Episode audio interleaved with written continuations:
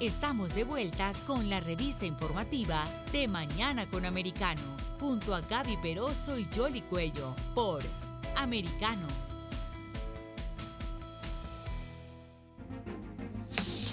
Seguimos aquí con ustedes en De Mañana con Americano. Se ha ido como rápido el tiempo, ¿no? Estamos ya eh, en eh, un segmento que es muy interesante porque vamos a hablar de tecnología y claro, eh, comenzábamos comentando al comienzo del programa lo que está pasando con Twitter. Elon Musk es como, él es como que como un huracán o como un, torbellino, ¿no? De esos que llegan, destruyen y después se van y después reconstruyen y después sigue.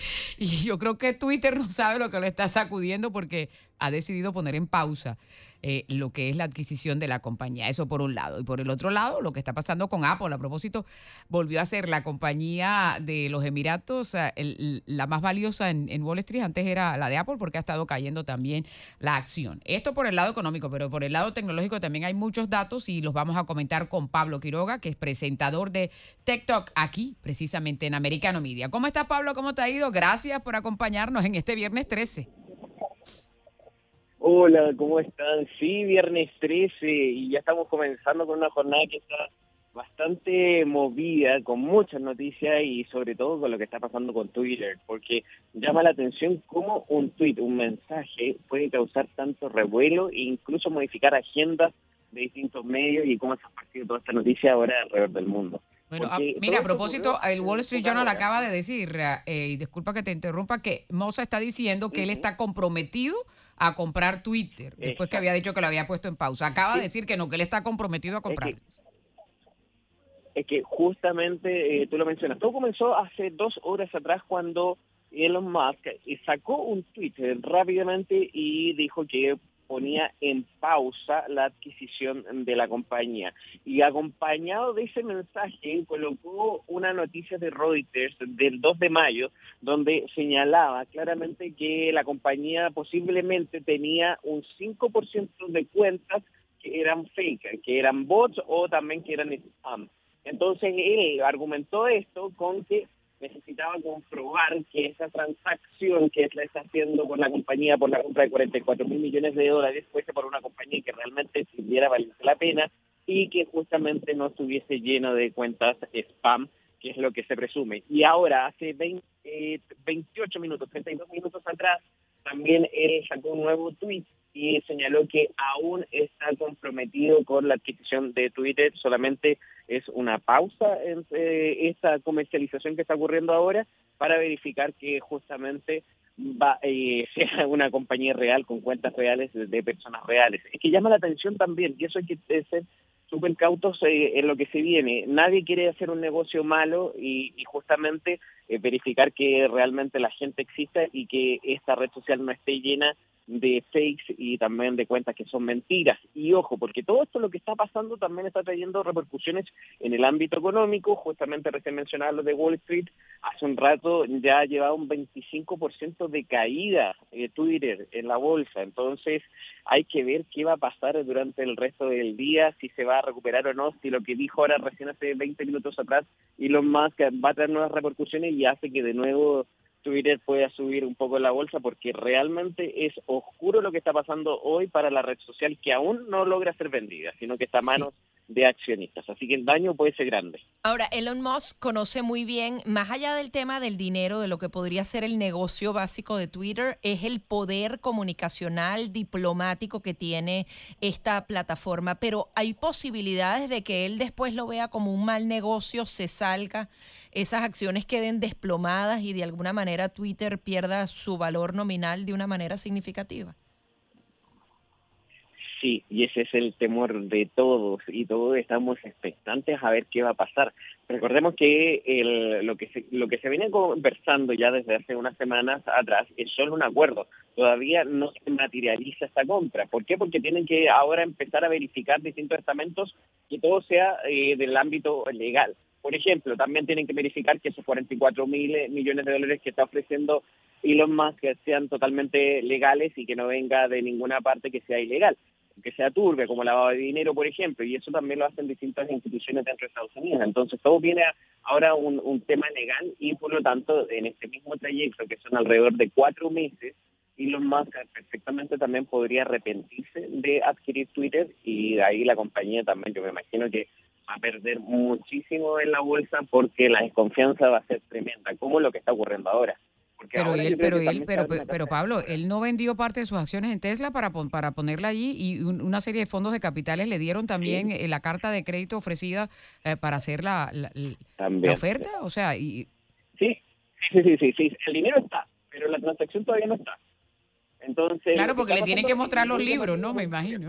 Exacto, sí, sí, justamente. O sea, lo que estamos viendo es, parece un guion incluso de una película, porque el dinero está, el comprador está, pero la transacción todavía no. Por lo tanto, en cualquier minuto también esta transacción podría revocarse, este, como lo que está ocurriendo ahora. Eso sí, ya lo aclaró Elon Musk hace un rato atrás, que él aún sigue comprometido con la compañía. Pero ¿qué pasa, por ejemplo, si se determina eh, por ejemplo, en el transcurso de la próxima semana, porque hoy ya es viernes, que eh, Twitter al final posee un 30% de cuentas que sean fantasmas, que sean falsas. De hecho, también hace cuatro semanas atrás eh, se logró descubrir que había una persona que tenía alrededor de 600.000 cuentas a cargo. O sea, para que vean un poco la magnitud de esto, o sea, cómo una persona va a poder tener ya de cuentas a cargo. O sea, también hay mucho poder acá de influencia. Eh, logramos que Twitter es una compañía a nivel mundial que tiene millones, cientos de millones de cuentas también de distintos usuarios eh, que marcan pauta, agenda en cada país, no tan solo dentro de Estados Unidos, por lo tanto es un motor para poder influenciar opiniones, para poder persuadir con torno a mensajes. Entonces hay que estar muy atento a lo que está pasando ahora y sin duda que no tan solo los más, sino que todo el mundo va a querer saber cuántas cuentas falsas hay dentro de esta red social. Pablo, también quería ver si, si nos puedes explicar un poquito el tema de las criptomonedas. Eh, hay algunas que dicen que no, que falló el algoritmo. Eh, lo cierto es que está desplomándose todo y bueno, y la gente tiene ahorros de, de, por vida colocados allí y ese refugio parece no ser ya tan seguro, ¿no? Ay, sí, lo que está pasando con las criptomonedas, eh, se sabía que podía venir algo así, esto es lo que se está haciendo ahora por ejemplo, eh, ya sabido y que, por ejemplo, esta criptomoneda que es Luna, eh, este token eh, ya prácticamente no existe, su valor es cero. Y antes incluso había llegado a valores que eran de, no sé, 80 dólares. ¿Qué es lo que está pasando? Muchos acusan que esta criptomoneda también eh, se derribó, o sea, se votó a propósito. ¿Por qué? Porque también hay muchas disputas dentro del campo de la criptodivisa. Entonces, hay que estar atento a lo que está pasando con las criptomonedas y, por supuesto, la idea, la primera recomendación para la gente es que no vaya a invertir en criptomonedas si es que ese dinero es fundamental para uno. O sea, eh, hay que invertir solamente lo que uno esté dispuesto a Lo que te sobra. Porque ahora, exacto, lo que sobra justamente. ¿Por qué? Porque es muy arriesgado lo que está pasando ahora mismo. Y de hecho también el consejo para las que ahora tienen ya criptomonedas es que no las vendan, sino que sigan con las criptomonedas. ¿Por qué? Porque esto es solamente una racha que estaría, eh, una racha a la baja. De hecho, el Bitcoin todavía no se recupera y está bajo los 30.000 pero se supone que de aquí a un tiempo más esto va a seguir subiendo. Entonces hay que tener mucha atención sobre la volatilidad que tienen las criptomonedas, que eso marca un poco lo que está pasando ahora, porque en un comienzo también las criptomonedas se, habían diseñado para que fuesen eh, una forma de, poder eh, guardar el dinero frente a los vaivenes que tenía el mercado, con el dinero normal, el dinero real, que es el dinero fiat pero ahora mismo eh, las criptomonedas, como se ha ido tan, también han crecido tanto y también han aparecido nuevas criptomonedas con nuevos tokens, ha hecho que ahí haya o que vaya de la mano junto con los vaivenes del mercado. Entonces ahí también se entra en otro juego y ahí hace el llamado a que se necesita una regulación para las criptomonedas, porque mucha gente que entra a especular con estos criptoactivos y ahí también entra y se forma de la que muchos mencionan y donde puede pasar lo que está ocurriendo ahora con, por ejemplo, con Luna, que es ese token que ya está en cero. Entonces hay que tener mucha atención y mucho cuidado con las criptomonedas, sobre todo en estas semanas. ¿Por qué? Porque incluso el Bitcoin podría seguir bajando. Incluso, según lo que hemos conversado también en el programa con distintas eh, personas que están relacionadas con el mundo cripto, dicen que podría bajar incluso hasta los 14.000.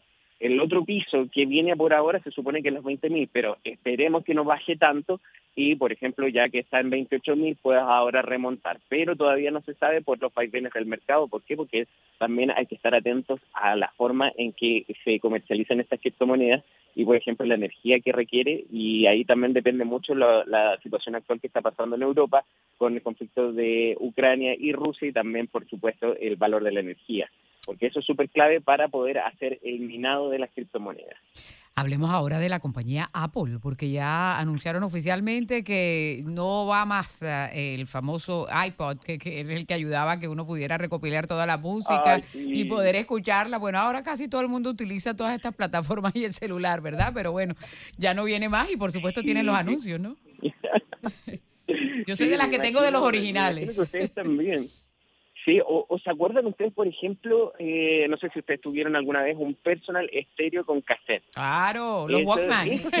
claro, que sí. Le compré uno recientemente a mi hija, el Walkman y el Disman, ¿te acuerdas? sí, Porque ellos quieren ese tema nostálgico, los jóvenes, sí. Sí, es que ese mismo tema está pasando ahora con los iPods. Nosotros ya dejamos atrás lo que es el personal stereo con el cassette y es lo mismo para las nuevas generaciones lo que está pasando con el iPod.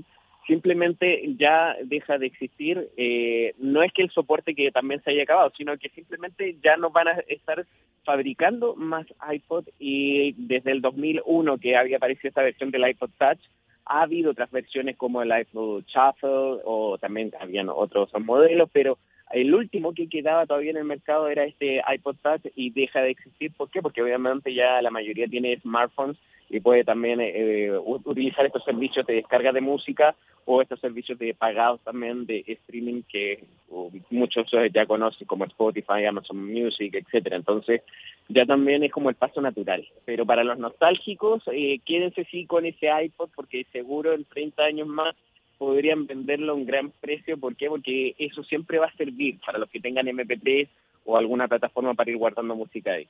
Bueno, así lo haremos. Muchísimas gracias, Pablo. Súper interesante todo. gracias, que estén bien. Abrazos grandes. Era Pablo Quiroga, presentador de nuestro programa aquí en Americano Tech Talk, el eh, programa de tecnología de nuestra cadena.